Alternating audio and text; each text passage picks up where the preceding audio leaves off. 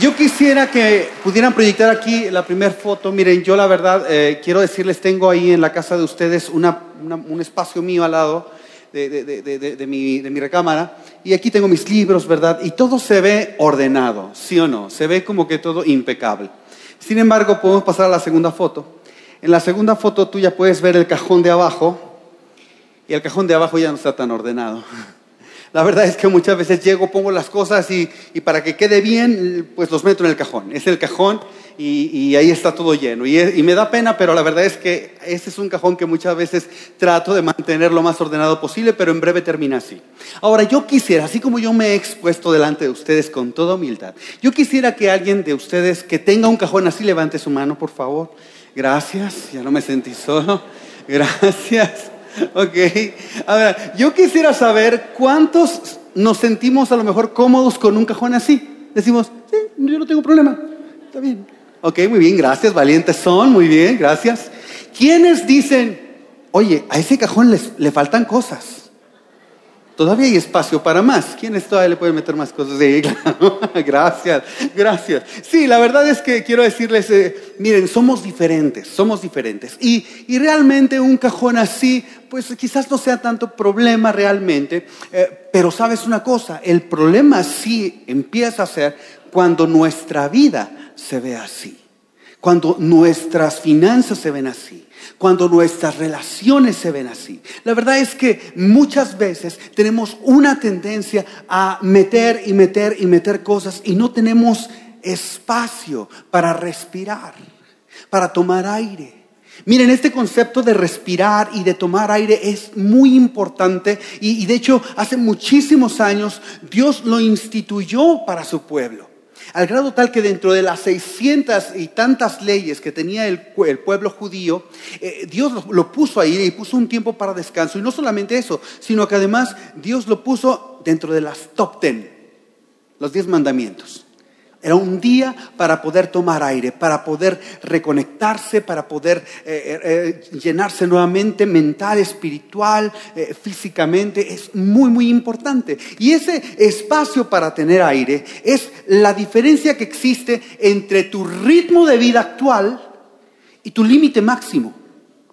El ritmo de vida actual que llevas y tu límite máximo. Ese espacio es tu espacio para tomar aire. Ahora, la verdad es que muchas veces podemos llegar a comprometernos en tantas cosas de tal manera que entonces nuestro ritmo de vida actual se está acercando a nuestro límite máximo y así vivimos. Así vivimos, corriendo de un lado para otro. Ahora, quizás tú dices, bueno, yo no sé, Lalo, si tengo ese problema. Bueno, déjame ayudarte. Quizás si tú dices cosas muy frecuentemente como, yo llego 15 minutos tarde, pero llego llego.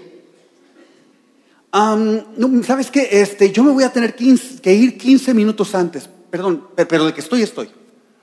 O dices cosas así como para el recital de tu hijo. Hijo, yo voy, o a tu hijo, voy a tu recital, ahí voy a estar. Puede ser que yo llegue unos cinco niños después de que haya empezado el recital, pero llego. Y cuando vaya a pasar, bueno, antes, exactamente a qué horas es que tú pasas, ¿no? Y cuando vaya a pasar, ahí vamos a estar en primera fila, echando porras y dice, eh, nuestro hijo, pero en cuanto nuestro hijo se meta, yo me voy. Porque siguen otros 25 niños que ni sé quiénes son y ni me gusta esa música. Entonces yo me voy, ¿no? Si constantemente comes en el carro, si constantemente te maquillas en el carro, uy, qué miedo. Si constantemente, y tú si estás soltero, constantemente te estás comprometiendo a una cosa y a otra y a otra cosa, y de repente haces un alto y dices, ¿en qué momento me comprometí a esto? Si tienes este tipo de diálogos, wow, hoy vamos a ver una enseñanza de verdad que va a ser súper relevante. Ahora puede ser que tú digas, yo no tengo problema con eso, pues qué bueno, porque lo que vamos a compartir hoy va a ayudarte para que no te pase para que nunca te pase, porque lo que vamos a hablar hoy va a ser acerca del manejo de nuestro tiempo, del manejo de nuestra agenda. Porque sabes, no sé si te has puesto a pensar, pero tu tiempo es tu vida, el manejo de tu tiempo, el manejo de tu vida. Nosotros somos aquello o terminamos siendo aquello a lo que le invertimos más tiempo. Entonces, posiblemente alguien pueda decir, ah, yo me imagino cómo seré dentro de cinco años, el 10 Year Challenge, ¿no? ¿Cómo seré? Bueno, no necesitas una bola mágica ni ir al futuro, con que veas tu agenda. Ve en qué estás invirtiendo más tiempo. Hacia allá vas, para allá vamos. Entonces, me encanta lo que vamos a compartir y lo que vamos a compartir va a ser acerca de Moisés. Moisés nos lo enseña y seguramente tú estás eh, relacionado ya quizás con un contexto de fe o quizás no, quizás vienes por vez primera y estás apenas acercándote. Yo te invito de verdad a que leas la Biblia. A veces las personas con las que eh, platico me dicen, pero es que yo no creo en la Biblia. ¿Y cuál es el problema? Léela. Yo creo en la Biblia, yo creo que es verdad, pero ese soy yo. Pero tú no tienes que creerla para leerla, léela y vas a ver lo que pasa. Entonces, me encanta Moisés porque Moisés tiene mucho, muchísimo que hablarnos acerca del tiempo. A lo mejor tú puedes decir, no, pero Moisés no tenía smartphones. No le llegaban notificaciones de WhatsApp. No tenía ahí que contestar mails, ni estaba en chats. Moisés, bueno, de entrada, para empezar, empecemos con que Moisés vivió 120 años. Oye, si alguien vivió 120 años, tú y yo tenemos que escuchar a esa persona con respecto al tiempo, con respecto a su apreciación del tiempo.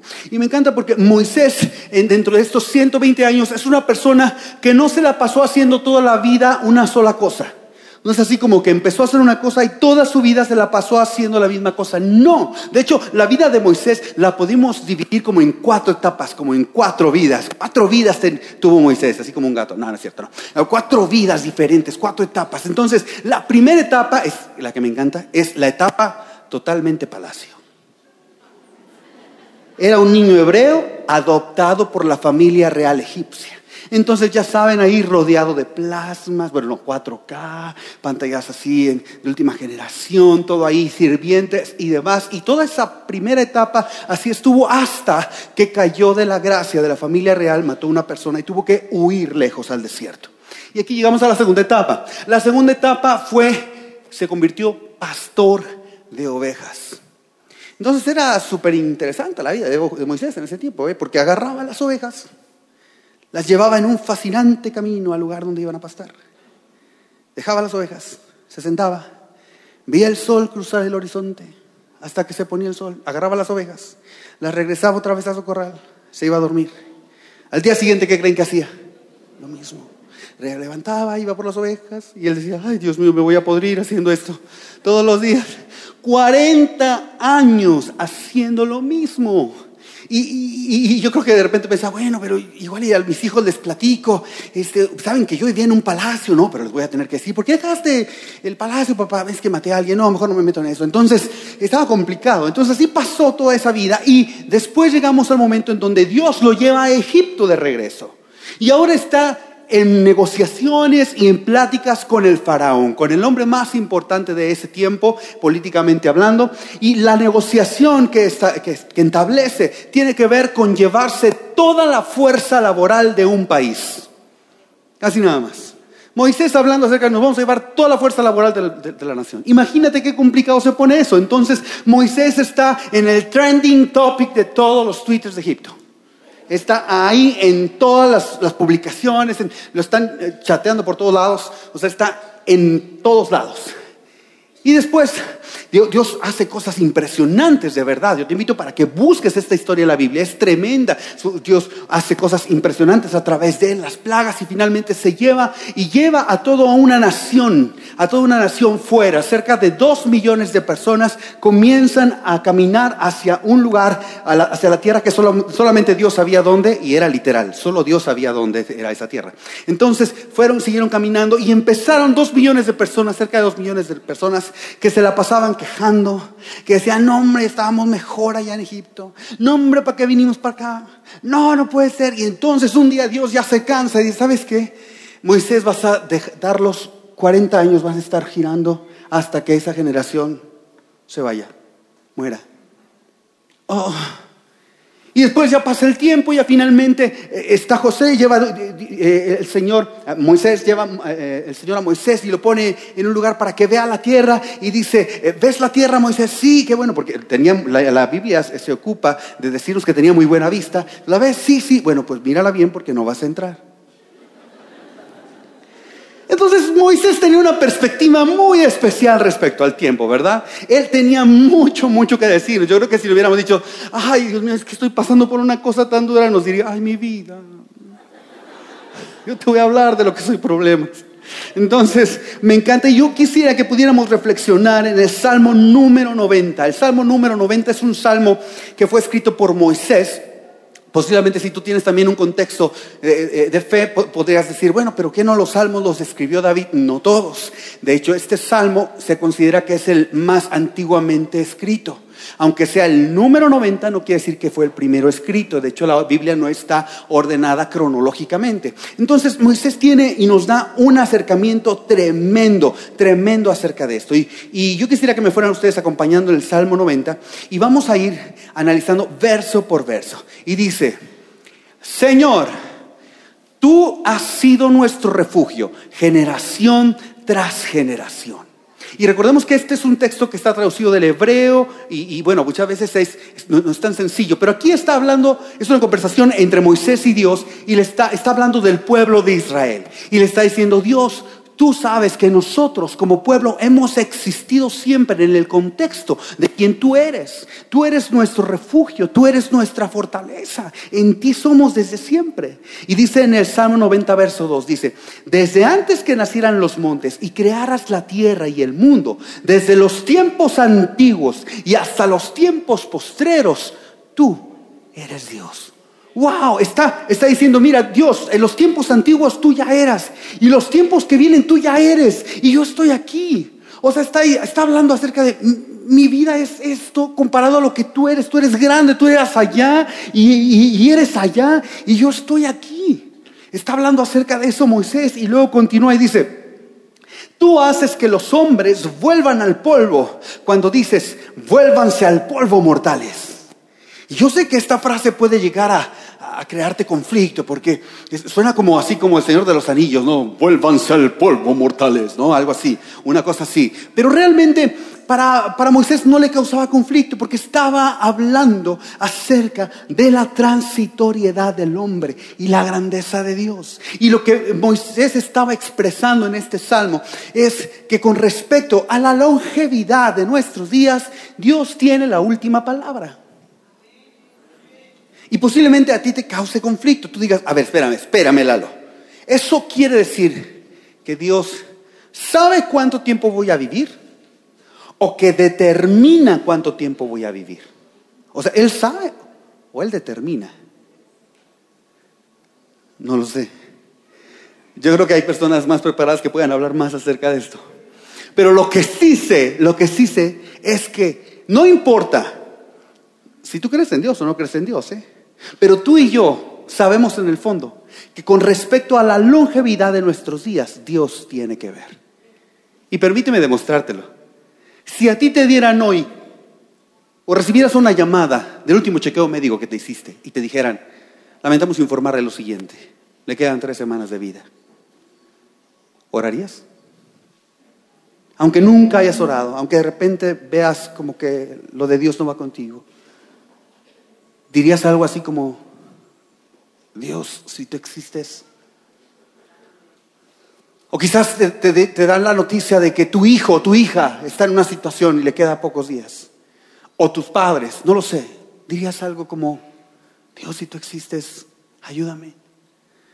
Porque en el fondo sabemos que con respecto a la longevidad de nuestros días, en cuanto a nuestro tiempo, Dios tiene que ver. Y eso es exactamente lo que Moisés estaba hablando en este versículo. Después en el verso número 4 dice, mil años para ti son como el día de ayer que pasó, son como unas cuantas horas de la noche. Imagínate, nosotros ya estamos 20 de enero. ¿Y a poco no se les ha ido rapidísimo? Ay, pero si apenas ayer comimos el recalentado. Apenas fue ayer y pasó rapidísimo. Y al rato vamos a, ya estamos en junio, no puede ser. Bueno, imagínate, para Dios mil años son como el día de ayer que pasó. Y no todo el día. Unas cuantas horas de la noche, tres, cuatro horas de la noche, es Dios mil años. Lo que para nosotros es toda mi vida, todo el tiempo de mi vida, para Dios es Rapidísimo. Está hablando acerca de la percepción. Dios, para ti el tiempo es otra cosa. Y dice en el verso 5 y verso 6, arrasas a los mortales, son como un sueño, nacen por la mañana, como la hierba que al amanecer brota lozana. Sí, han visto eso. Ay, mira el bebito, mira su piel, mira sus piecitos, mira sus manitas, tan lozano, tan, tan lindo. Y a la noche ya está seca y marchita. Así pasa el tiempo, pasamos rapidísimo, muy rápido. Dice en el verso 10, dice, algunos llegamos hasta los 70 años, quizá alcancemos hasta los 80, Moisés vivió 120 años, si las fuerzas nos acompañan. Tantos años de vida, sin embargo, solo traen pesadas cargas y calamidades. Pronto pasan y con ellos pasamos nosotros. ¡Wow! Está hablando acerca de que pasa rápido, todo pasa, pasa, y hay, hay problemas, hay situaciones complicadas, y posiblemente tú estás en situaciones complicadas. Y Moisés sabía de situaciones complicadas y te dice, ¿sabes qué? Eso pronto pasa. La vida, los años, pronto pasan, pronto pasan, pronto pasan, rápido se van. Y dice en el verso 11, ¿Quién puede comprender el furor de tu enojo? Tu ira es tan grande como el temor que se te debe. ¡Wow! Y aquí, por eso les decía hace rato que de repente eh, esto es traducido del hebreo y a veces eh, literalmente no necesariamente nos da la idea de lo que quiere decir. Y yo quisiera presentarles una reflexión de lo que Moisés quiere decir, porque este versículo puede llegar a, ser como, como complicado. Y, y yo creo que es algo así como esto. Si pudiéramos ver a Dios como realmente es, le daríamos la reverencia que se merece. Si pudiéramos ver a Dios como realmente es, le daríamos la reverencia que se merece. O otro podría ser, si pudiéramos ver a Dios como realmente es, seríamos más cuidadosos con el tiempo que se nos ha asignado. Porque se va rápido, porque se va rápido, porque muchas veces podemos vivir como si viviéramos para siempre, como si viviéramos para siempre. Y Moisés está diciendo, espera, esto esto se va rapidísimo, esto se va rapidísimo. Y en el Salmo 90, verso 12 dice, y aquí viene la gran aplicación, y me gustaría que tú pusieras mucha atención, dice en este verso, enséñanos a contar bien nuestros días, enséñanos, ¿por qué enséñanos? Porque naturalmente no lo sabemos. No lo sabemos naturalmente. Enséñanos a contar nuestros días. Y, poder dar un acercamiento a esto es, como si quisiera decir esto. Enséñanos a vivir una vida sabiendo que nuestros días están contados. ¿Por qué? Porque lo están. Nuestros días están contados. Él sabe cuánto tiempo vamos a vivir. Nuestros días están contados. Posiblemente puedas decir, ay, qué deprimente Lalo. No, no, no, no. Es que cuando alguien le dice, tus días están contados, pues también los tuyos y los míos. Solo que él sabe ya. Hasta podría decirse que tiene cierta ventaja, sabe. Nosotros no sabemos. Pero, pero enséñanos a contar nuestros días de tal manera que podamos, dice, y esto aquí viene eh, la aplicación. ¿Por qué? Porque es importante vivir una vida sabiendo y entendiendo que nuestros días están contados. Porque es importante contar nuestros días entendiendo que esos días están contados. Dice, para que traigamos a nuestro corazón para que nuestro corazón adquiera sabiduría. Para que nuestro corazón adquiera sabiduría. ¡Wow! ¿Sabes por qué? Porque tener esta plena conciencia de que nuestros días están contados nos dan un contexto diferente para tomar decisiones respecto a nuestro tiempo. Respecto a tu tiempo, respecto a mi tiempo. Un pensamiento, una óptica, una percepción muy diferente. Es impresionante. Porque muchas veces podemos vivir como si fuéramos a vivir para siempre. Y, podemos ir, vamos para acá y vamos para allá y estamos así como si fuéramos a vivir, ah, no sé, vamos a vivir muchísimo. Y Moisés dice, no, no, no, espérate. No hay nada bueno en eso. Se va rapidísimo, es como la hierba del campo, es así, pa. Entiende, cuenta tus días, vive tus días como si tus días estuvieran contados de tal manera que traigas al corazón sabiduría. ¿Sabes? Porque cuando tenemos eso sabemos entonces y podemos entender qué cosas necesitamos empezar a hacer. ¿Qué cosas no estamos haciendo y necesitamos hacer? ¿O qué cosas estamos haciendo y necesitamos quitar? ¿O qué cosas necesitamos incrementar? ¿Y qué cosas necesitamos disminuir? Porque cada una de las cosas es tiempo que estamos invirtiendo. Y, sabes, yo sé me gustaría dejarte este pensamiento, ¿sabes? Porque recordar que nuestro tiempo es limitado nos da la sabiduría para saber cómo invertir nuestro tiempo. Recordar que nuestro tiempo es limitado nos da la sabiduría para saber cómo invertir nuestro tiempo. Y quisiera dejarte esta, esta frase más pequeña todavía, condensando esto. Si entiendo que mi tiempo es limitado, debo limitar lo que hago con mi tiempo. Si entiendo que mi tiempo es limitado, debo limitar lo que hago con mi tiempo. Ahora, mire, estamos hablando del tiempo y puede ser algo abstracto, como que, por ejemplo, si hablamos de, recursos económicos, de dinero es más fácil, ¿no? Yo, bueno, tengo la despensa, tengo tanto eh, de, dinero para invertir en la despensa, entonces yo no me puedo pasar de la despensa, de lo que tengo destinado, porque es para lo que me alcanza.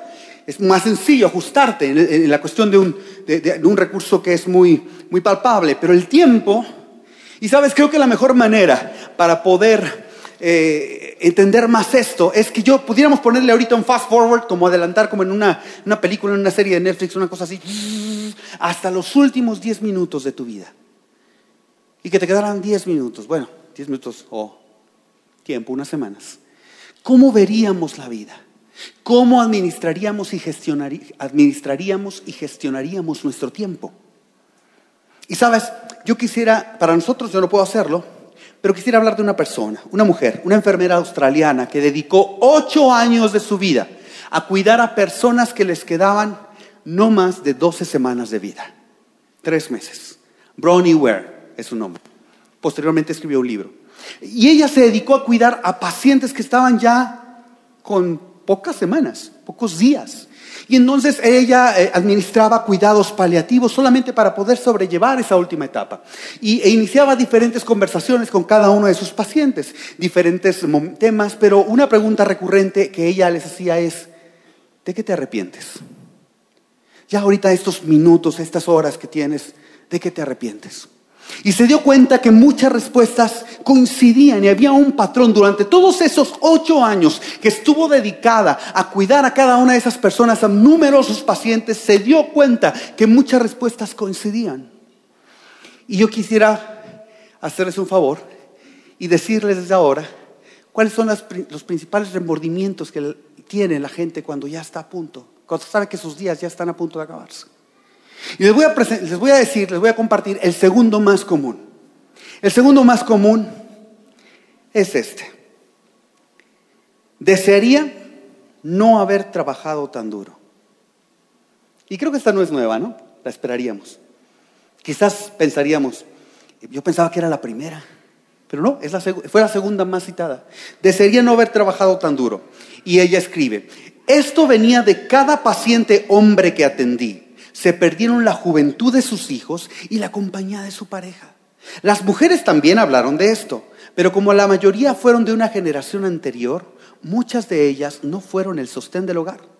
Todos los hombres que atendí tenían un profundo arrepentimiento por haber pasado gran parte de sus vidas en la rutina del trabajo. Wow. Hombres y todos. Creo que aquí hay una enseñanza muy, muy importante. Y ahora les voy a hablar acerca del primero, el más común, el más común que se encontró. Y decía, encontró, desearía haber tenido el valor. Y escúchenme por acá, si algún universitario, alguien de preparatoria, algún joven se me desconectó ahorita mientras estaba compartiendo, conéctate otra vez conmigo aquí, de verdad. Esto es muy importante dice, desearía haber tenido el valor de hacer lo que realmente quería hacer y no lo que otros esperaban que yo hiciera con mi vida. Desearía haber tenido el valor de hacer lo que quería hacer en mi vida y no lo que otros esperaban que yo hiciera. Y dice, este fue el arrepentimiento más común de todos. Cuando la gente se da cuenta de que su vida está casi terminada y mira hacia atrás con lucidez, es fácil ver cuántos sueños quedaron truncados. La mayoría no realizó ni la mitad de ellos. Y debe morir sabiendo que se debió debido a las elecciones que hizo y que no hizo. Y aquí dice algo poderosísimo. La salud trae una libertad que muy pocos entienden, sino hasta que ya no la tienen. La salud trae una libertad que muy pocos entienden, sino hasta que ya no la tienen. ¡Wow! ¡Wow! ¡Qué cosa! Hemos ahorita adelantado, como si hubiéramos adelantado nuestra vida y, y fuéramos a las últimas semanas y mira, esto es lo que normalmente mucha gente tiene, esos arrepentimientos. Y yo como una persona de fe, cuanto más digo, wow, yo no quiero perderme la juventud de mis hijos. Una persona de fe, Dios me ha regalado un hogar, no quiero perderme el, compañerismo, el amor con mi esposa. Y mucho menos quiero perderme el propósito que Dios tiene en mi vida. Porque me ha dado talentos, me ha dado habilidades para cumplir un propósito que va más allá de lo que yo alcanzo a ver, ¿eh? Porque está en los tiempos anteriores y los tiempos postreros. Mi vida forma parte de un plan mucho más grande que yo mismo. Quiero estar en el centro de lo que Él espera, de lo que Él tiene planeado. Pero la verdad hay que ser muy honestos. Y te voy a decir algo, quizás tú dices, bueno, Lalo, ¿y qué hago con eso? La verdad es que yo estoy igual que tú. Yo también lucho con eso.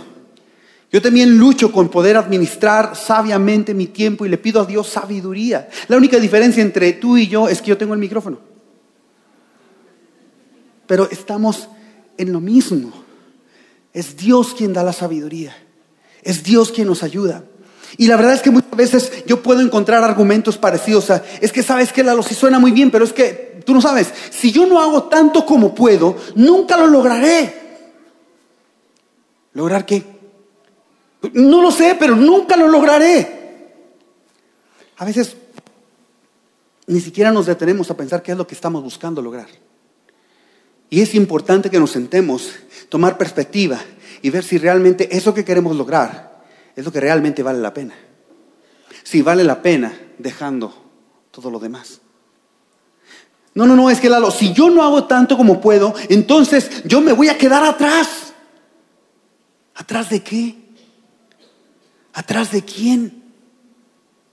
No, no, Lalo, es que si yo no hago tanto como puedo, me quedaré pobre. ¿Y qué es ser pobre? ¿Qué es ser pobre? Es que, ¿sabes qué? Si, si, si, yo no hago tanto como puedo, nunca seré aceptado. ¿Aceptado por quién? Y esto también quiero decírselo a las personas que, a los, los jóvenes que están en preparatoria, universidad. Mira, las, las personas que a ti te preocupa ser aceptado por ellas, en cinco años no van a estar. Las personas que tú estás preocupado por buscar su aceptación, en cinco años no van a estar. Entonces no te preocupes. No seré aceptado. ¿Aceptado por quién?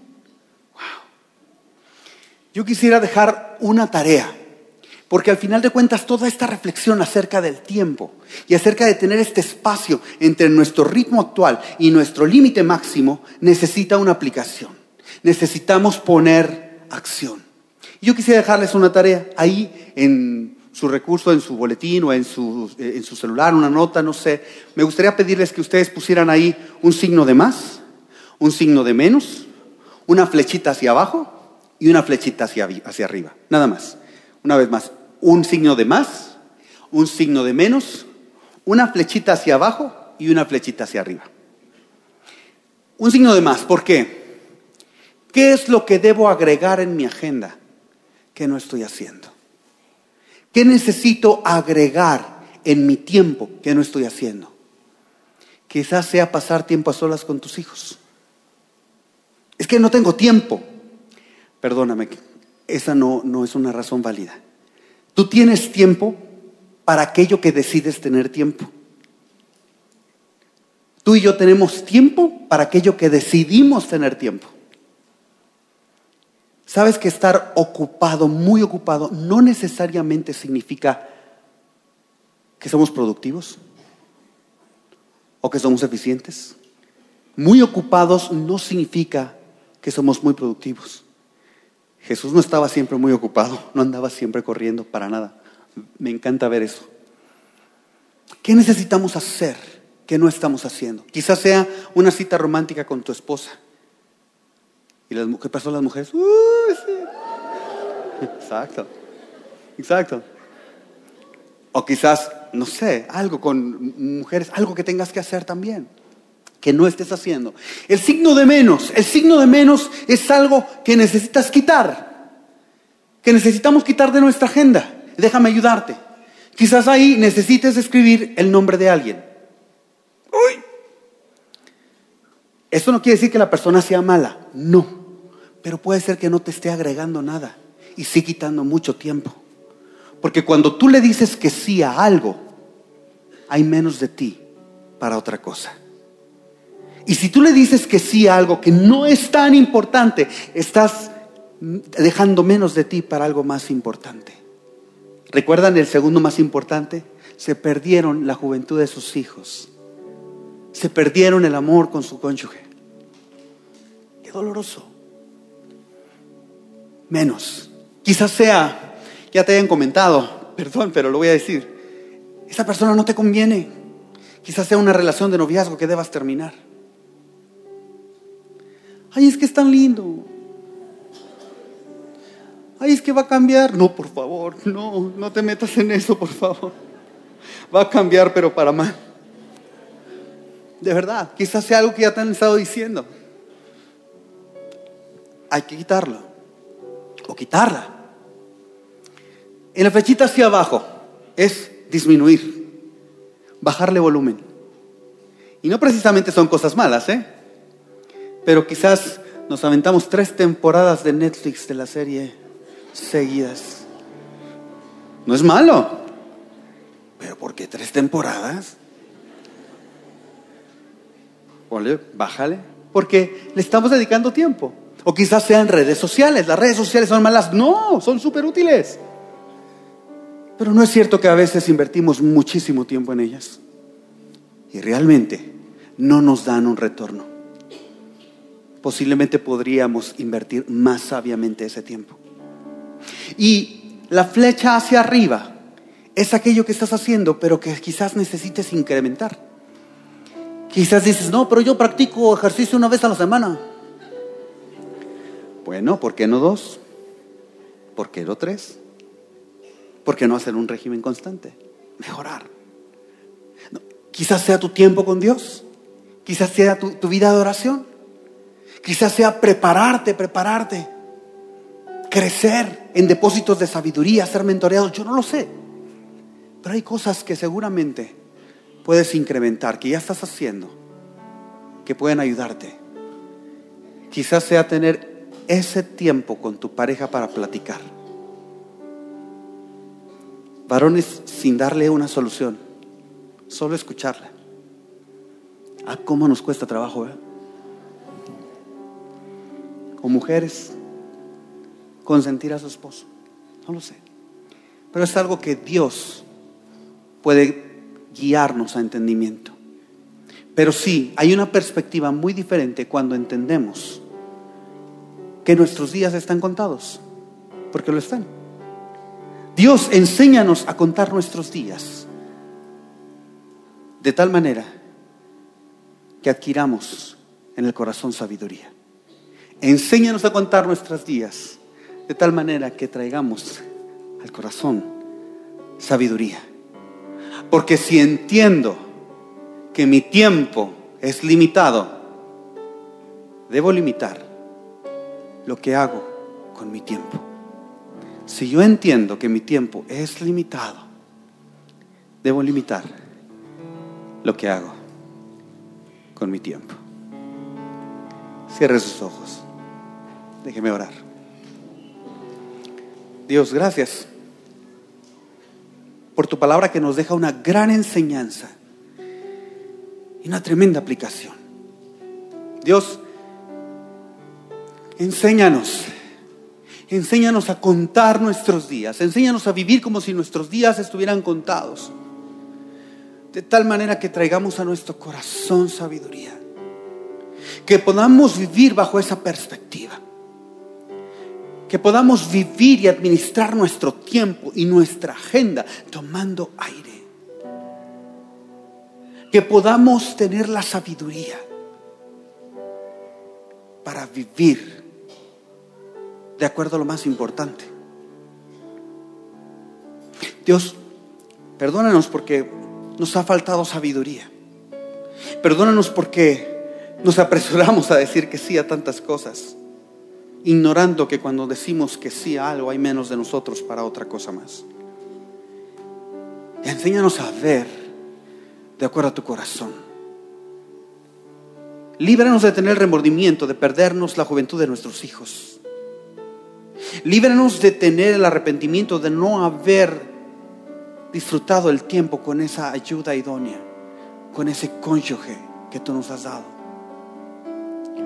Líbranos, Dios, de no caminar en el centro de tu propósito. Dios, queremos ser valientes y vivir una vida entendiendo que nuestros días están contados, pero con la seguridad y el valor de que esos sueños que tú has plantado en nuestro corazón vienen de ti. Y que si tú vas con nosotros, tú llevarás nuestras vidas al cumplimiento de ese propósito. Dios, confiamos en ti. Ayúdanos. Pedimos sabiduría y la pedimos en el nombre de Jesús.